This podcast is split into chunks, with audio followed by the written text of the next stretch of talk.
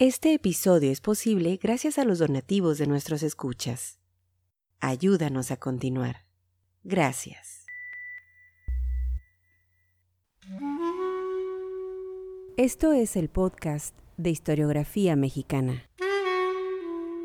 Un espacio para la lectura en voz alta, para los libros de historia de México. Conduce Pedro César Beas.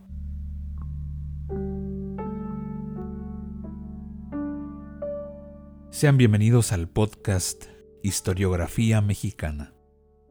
Pocos personajes tan conocidos en la historia de México como Porfirio Díaz.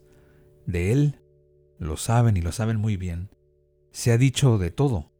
Por ejemplo, del lado de los antiporfiristas, José Vasconcelos en su libro Breve Historia de México escribía que Díaz era un déspota, un dictador, un hombre de ideas escasas que, como estadista, nunca tuvo los tamaños y que fue, para México, el asesino de la democracia. Por otra parte, estaban quienes en algún momento lo defendieron hasta el hartazgo, como Francisco Bulnes, quien para justificar la sexta reelección del general Díaz, en un discurso pronunciado en 1903, entre otras cosas, dijo, el general Díaz, como el emperador Augusto, ha prodigado un gran respeto a la forma solemne de las instituciones. Como el santuoso emperador, ha moralizado al ejército, se ha esmerado en disciplinarlo y lo manda con suma firmeza, como corresponde a un verdadero héroe. ¿Qué tenemos entonces con Porfirio Díaz? Una contradicción en las interpretaciones. Durante el régimen, más de 30 años, abundaron los retratos favorables. Se construyó un culto a la personalidad. Se le veía como el hombre necesario para mantener en paz a la nación. En los últimos años de su mandato, aparecieron los grupos que criticaban con dureza, en especial los magonistas. ¿Qué sucede al triunfo de Madero y la Revolución mexicana? Muy simple. Porfirio Díaz pasa de ser visto como héroe a villano.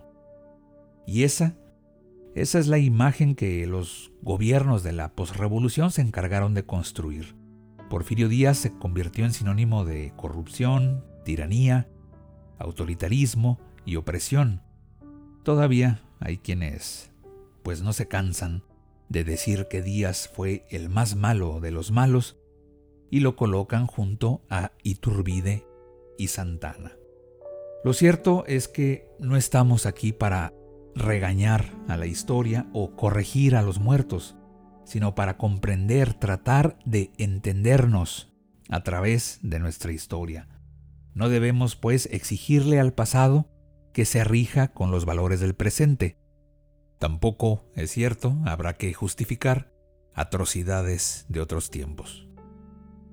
Este episodio del podcast Historiografía Mexicana está dedicado a leer en voz alta la famosa entrevista Díaz Krillman, aquella en la que Porfirio Díaz dijo que México estaba listo para cambiar y escoger a sus gobernantes. De ese documento que apareció en 1908 en Nueva York en la revista Pearsons, el periódico El Imparcial extrajo y tradujo algunos fragmentos los cuales, sobra decirlo, causaron un gran revuelo en la clase política del país. Más que una entrevista, era un larguísimo ensayo en el que se intercalaban las opiniones del autor, James Krillman, con comentarios de Porfirio Díaz. Este documento habrá que entenderlo, como todos, en su tiempo. Es en exceso elogioso Hoy en día hasta causa cierto malestar leer algo así. Forma parte del exacerbado culto a la personalidad, ese fantasma que, como péndulo, va y viene en nuestra vida pública, el culto a la persona. Krillman llama a Díaz primera figura del continente, hombre enigmático, en fin, un texto que vale la pena conocer para entender las formas de otros tiempos, para analizar a esa prensa aplaudidora y recordar que ningún personaje en el poder, pero ninguno, merece ser tratado como héroe ni se le debe de rendir pleitesía. Bien lo decía el historiador Cosío Villegas y lo he repetido ya en un par de episodios. El historiador lidia con hombres de carne y hueso, nunca con héroes o con dioses, quienes lo olvidan, saltan de la historia a la mitología. Vamos pues a la lectura en voz alta, la entrevista Díaz Krillman. Aprovecho para agradecer a todos y cada uno de nuestros mecenas. Sus amables donaciones hacen posible este podcast y desde luego nos ayudan a lograr nuestro objetivo, divulgar de forma independiente la historia de México. Como material adicional, al final del episodio, escucharán un audio, hasta ahora el único, en que se registra la voz de Porfirio Díaz. Es una carta de 1909 dirigida al inventor estadounidense Edison. Bienvenidos al podcast Historiografía Mexicana. Entrevista Díaz Krillman.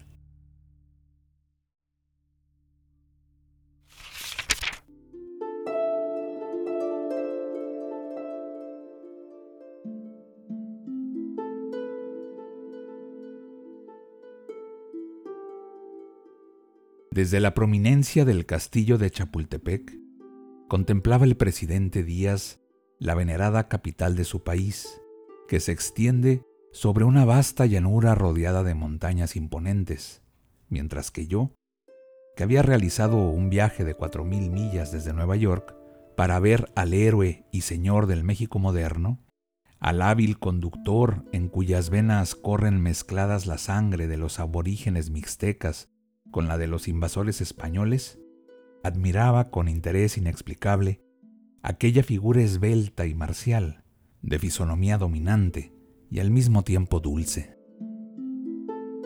La frente ancha y coronada de níveos cabellos lacios, los ojos oscuros y hundidos, que parecen sondear nuestra alma, se tornan tiernos por momentos, lanzan miradas rápidas a los lados, se muestran ya terribles y amenazadores, ya amables, confiados o picarescos.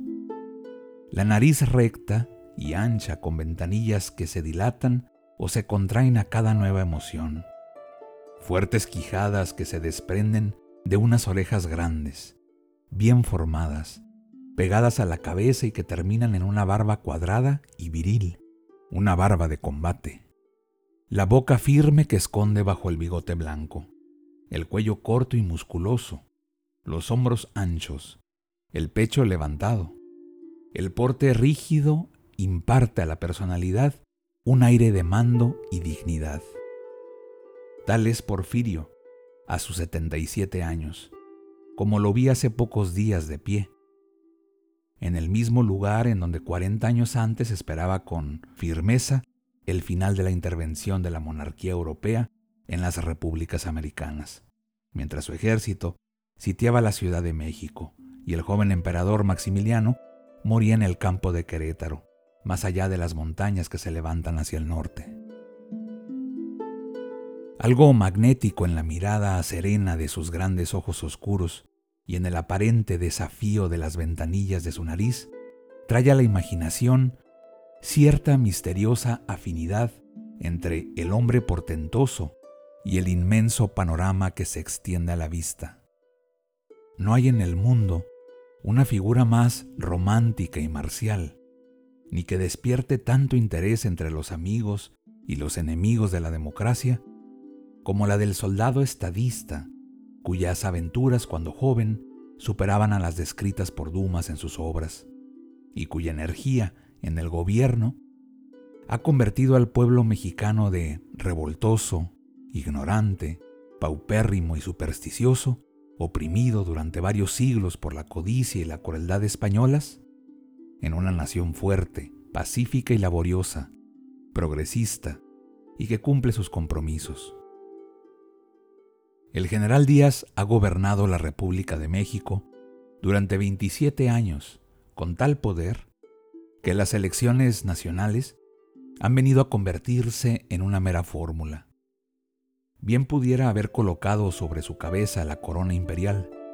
Sin embargo, ese hombre sorprendente, primera figura del continente americano, hombre enigmático para los que estudian la ciencia de gobernar, declara ante el mundo que se retirará de la presidencia de la República a la expiración de su periodo actual, para poder ver a su sucesor pacíficamente posesionado, y para que con su cooperación pueda el pueblo mexicano demostrar al mundo que ha entrado de manera pacífica y bien preparado en el goce completo de sus libertades.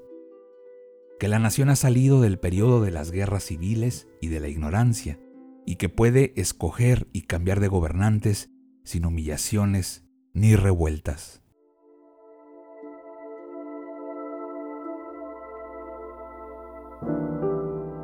Puedo separarme de la presidencia de México sin pesadumbre o arrepentimiento, pero no podré, mientras viva, dejar de servir a este país.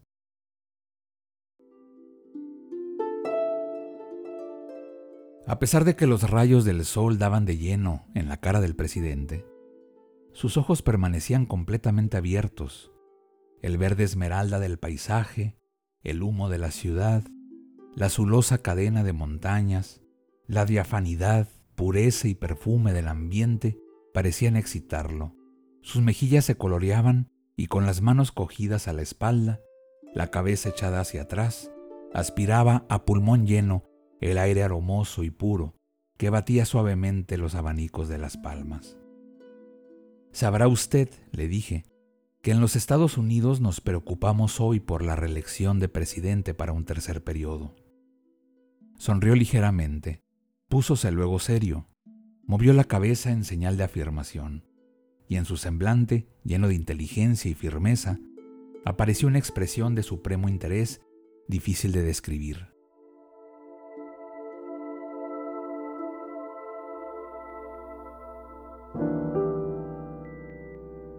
Sí, sí lo sé. Es muy natural en los pueblos democráticos que sus gobernantes se cambien con frecuencia. Estoy perfectamente de acuerdo con ese sentimiento. Es cierto que cuando un hombre ha ocupado un puesto, investido de poder por largo tiempo, puede llegar a persuadirse de que aquel puesto es de su propiedad particular, y está bien que un pueblo libre se ponga en guardia contra tales tendencias de ambición personal. Sin embargo, las teorías abstractas de la democracia y la práctica y aplicación efectiva de ellas son a menudo necesariamente diferentes. Quiero decir, cuando se prefiere la sustancia a la forma. Aquí, en México, las condiciones han sido muy diferentes. Yo recibí el mando de un ejército victorioso, en época en que el pueblo se hallaba dividido y sin preparación para el ejercicio de los principios de un gobierno democrático confiar a las masas toda la responsabilidad del gobierno hubiera traído consecuencias desastrosas que hubieran producido el descrédito de la causa del gobierno libre. Sin embargo, aunque yo obtuve el poder primitivamente del ejército, tan pronto como fue posible, se verificó una elección, y el pueblo me confirmó el mando. Varias veces he tratado de renunciar a la presidencia, pero se me ha exigido que continúe en el ejercicio del poder, y lo he hecho en beneficio del pueblo, que ha depositado en mí su confianza. Hemos conservado la forma de gobierno republicano y democrático. Hemos defendido y mantenido intacta la teoría, pero hemos adoptado en la administración de los negocios nacionales una política patriarcal, guiando y sosteniendo las tendencias populares, en el convencimiento de que bajo una paz forzosa la educación, la industria y el comercio desarrollarían elementos de estabilidad y unión en un pueblo naturalmente inteligente, sumiso y benévolo. He esperado con paciencia el día en que la República de México esté preparada para escoger y cambiar sus gobernantes en cada periodo sin peligro de guerras, ni daño al crédito y al progreso nacionales. Creo que ese día ha llegado.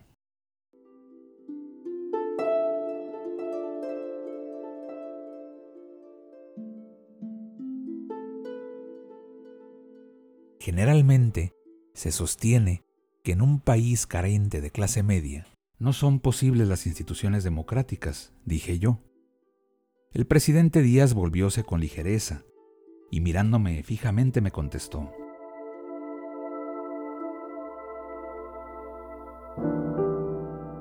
Es cierto, México tiene hoy clase media, lo que no tenía antes. La clase media es, tanto aquí como en cualquier otra parte, el elemento activo de la sociedad. Los ricos están siempre harto preocupados con su dinero y dignidades para trabajar por el bienestar general, y sus hijos ponen muy poco de su parte para mejorar su educación y su carácter. Y los pobres son ordinariamente demasiado ignorantes para confiarles el poder. La democracia debe contar para su desarrollo con la clase media, que es una clase activa y trabajadora, que lucha por mejorar su condición y se preocupa con la política y el progreso general. En otros tiempos no había clase media en México, porque todos consagraban sus energías y sus talentos a la política y a la guerra. La tiranía española y el mal gobierno habían desorganizado a la sociedad. Las actividades productivas de la nación se abandonaban en las continuas luchas. Reinaba la confusión. No había seguridades para la vida ni para la propiedad bajo tales auspicios. ¿Cómo podía surgir una clase media?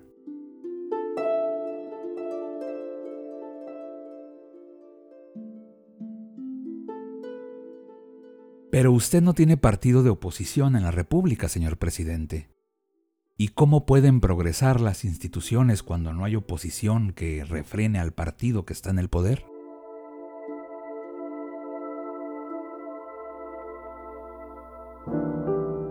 Es cierto que no hay partido de oposición. Tengo tantos amigos en la República que mis enemigos no se muestran deseosos de identificarse con la minoría. Aprecio la bondad de mis amigos, y la confianza que en mí deposita el país. Pero una confianza tan absoluta impone responsabilidades y deberes que me fatigan más y más cada día. Tengo firme resolución de separarme del poder al expirar mi periodo, cuando cumpla 80 años de edad, sin tener en cuenta lo que mis amigos y sostenedores opinen, y no volveré a ejercer la presidencia. Mi país ha depositado en mí su confianza, y ha sido bondadoso conmigo. Mis amigos han alabado mis méritos y han callado mis defectos, pero quizá no estén dispuestos a ser tan generosos con mi sucesor, y es posible que él necesite de mis consejos y de mi apoyo. Por esta razón, deseo estar vivo cuando mi sucesor se encargue del gobierno. Al decir esto, cruzó los brazos sobre el pecho y continuó con énfasis.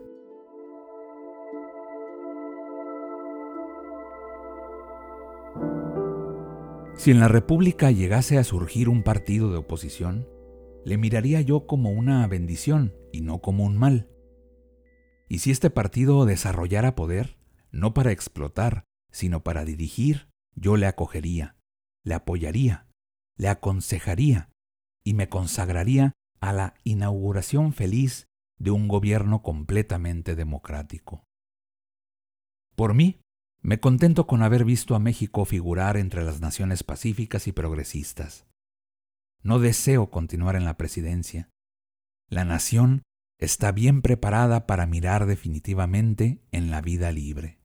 Yo me siento satisfecho de gozar a los 77 años de perfecta salud, beneficio que no pueden proporcionar ni las leyes ni el poder.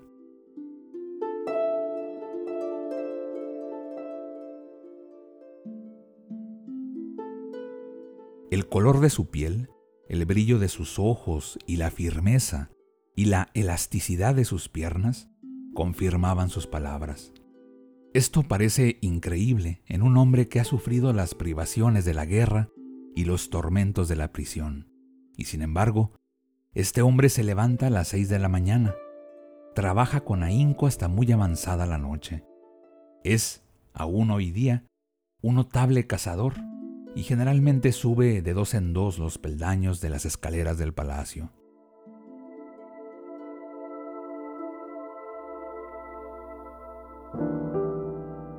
Los ferrocarriles han desempeñado importante papel en la conservación de la paz en México. Cuando por primera vez me posesioné de la presidencia, solo existían dos pequeñas líneas que comunicaban la capital con Veracruz y con Querétaro. Hoy tenemos más de 19.000 millas de vía férrea. El servicio de correos se hacía en diligencia, y a menudo sucedía que ésta era saqueada dos o tres veces entre la capital y Puebla, por salteadores de caminos, aconteciendo generalmente que los últimos asaltantes no encontraban ya que robar. Hoy tenemos establecido un servicio barato, seguro y rápido en todo el país, y más de 2.200 oficinas de correo. El telégrafo en aquellos tiempos casi no existía. En la actualidad, tenemos una red telegráfica de más de 45.000 millas. Empezamos por castigar el robo con pena de muerte y esto de una manera tan severa que momentos después de aprenderse al ladrón era ejecutado. Ordenamos que dondequiera que se cortase la línea telefónica y el guardia acogiera al criminal, se castigara a aquel, y cuando el corte ocurría en una plantación cuyo propietario no lo impidiera, se colgara a éste en el primer poste telegráfico. Recuerde usted que estas eran órdenes militares. Fuimos severos y en ocasiones hasta la crueldad. Pero la severidad era necesaria en aquellos tiempos para la existencia y progreso de la nación. Si hubo crueldad, los resultados la han justificado.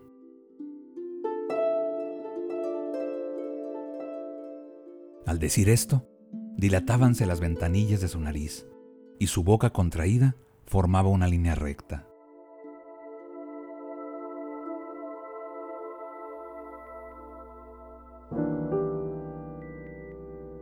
Para evitar el derramamiento de torrentes de sangre, fue necesario derramarla un poco. La paz era necesaria, aún una paz forzosa, para que la nación tuviese tiempo para pensar y para trabajar. La educación y la industria han terminado la tarea comenzada por el ejército.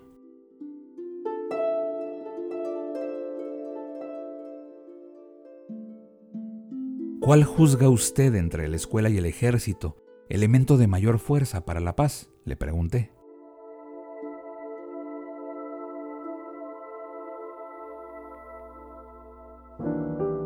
La escuela, si usted se refiere a la época actual.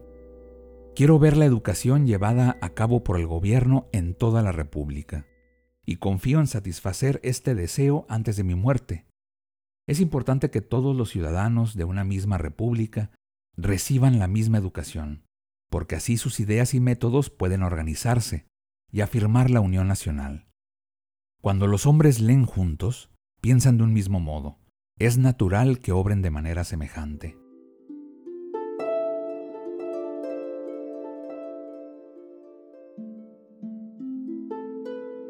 ¿Cree usted que la mayoría india de la población de México sea capaz de un alto desarrollo intelectual?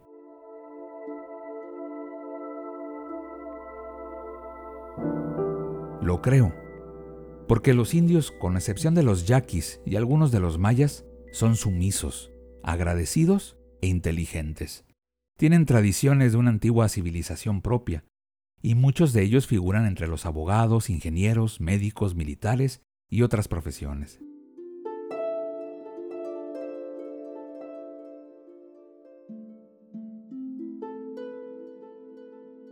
El humo de gran número de fábricas cerníase sobre la ciudad. Es mejor, le dije, ese humo que el de los cañones.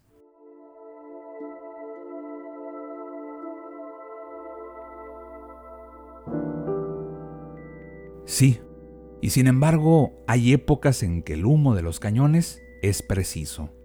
La clase pobre y trabajadora de mi país se ha levantado para sostenerme. Pero yo no puedo olvidar lo que mis compañeros de armas y sus hijos han hecho por mí en horas de prueba. Las naciones son como los hombres, y estos son más o menos lo mismo en todo el mundo. Hay, pues, necesidad de estudiarlos para comprenderlos. Un gobierno justo es sencillamente la colectividad de aspiraciones de un pueblo traducidas en una forma práctica. Todo se reduce a un estudio individual el individuo que apoya a su gobierno en la paz y en la guerra tiene algún móvil personal. Ese móvil puede ser bueno o malo, pero siempre, siempre es en el fondo una ambición personal. El fin de todo buen gobierno debe ser el descubrimiento de ese móvil, y el hombre de Estado debe procurar encasillar esa ambición, en lugar de extirparla. Yo he procurado ese sistema con mis gobernados, cuyo natural dócil y benévolo préstase más para el sentimiento que para el raciocinio, cuando se quiere hacer llegar a ellos la convicción. He tratado de comprender las necesidades del individuo. El hombre espera alguna recompensa aún en su adoración a Dios. ¿Cómo puede un gobierno exigir un absoluto desinterés? La dura experiencia de la juventud me enseñó muchas cosas. Cuando yo manejaba dos compañías de soldados, se pasaron seis meses sin que recibieran instrucciones, consejo ni apoyo del gobierno. Vime obligado entonces a pensar y a disponer y a convertirme en gobierno. Y encontré que los hombres eran lo que he encontrado después que son. Creía en los principios democráticos como creo todavía. Aunque las condiciones han exigido la adopción de medidas fuertes para conservar la paz, y el desarrollo que deben preceder al gobierno libre. Las teorías políticas aisladas no forman una nación libre.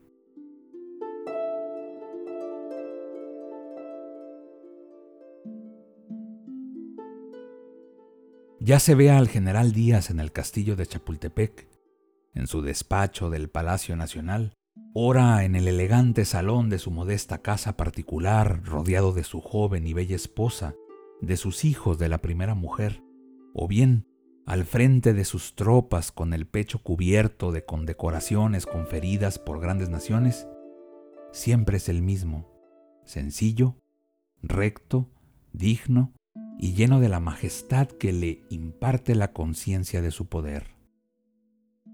Hace pocos días el secretario de Estado, Ruth, juzgaba al presidente Díaz así. Creo que de todos los grandes hombres que viven en la actualidad, el general Porfirio Díaz es el que más vale la pena conocer. Sea que uno considere las aventuras, atrevimiento y caballerosidad de su juventud, o el inmenso trabajo de gobierno que ha llevado a feliz término su inteligencia, valor y don de mando, o ya sea que solo se considere su especialmente atractiva personalidad. No conozco persona alguna en cuya compañía prefiera estar. Si yo fuera poeta, escribiría poemas épicos. Si músico, compondría marchas triunfales. Y si mexicano, consideraría que la lealtad de toda una vida no sería suficiente para corresponder a los inmensos servicios que ha procurado a mi país. Como no soy poeta, músico ni mexicano, sino únicamente un americano que ama la justicia y la libertad, considero a Porfirio Díaz, presidente de México, como uno de los hombres a cuyo heroísmo debe rendir culto la humanidad entera.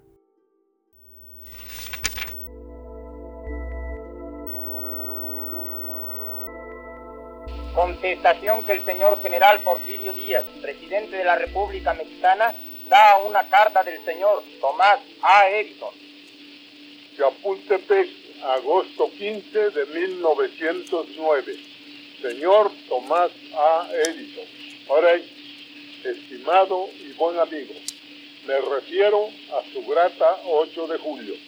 Yo también, como usted, recuerdo con placer el tiempo aquel en que tuve la satisfacción de conocerle y conocer sus atrevidos experimentos, haciéndome partícipe de su fe inquebrantable en el grandioso porvenir de las ciencias físicas.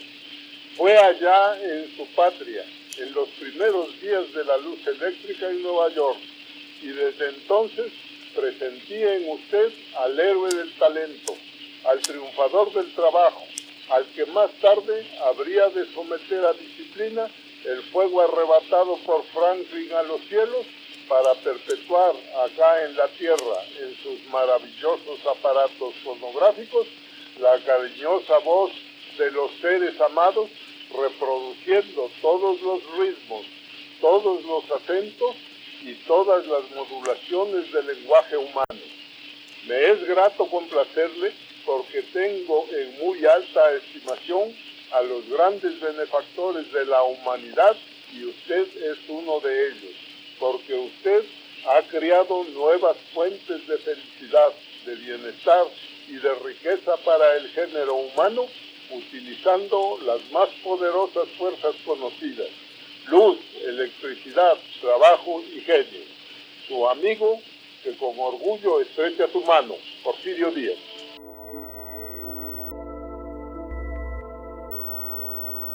Este episodio fue posible gracias a las amables donaciones de nuestros escuchas.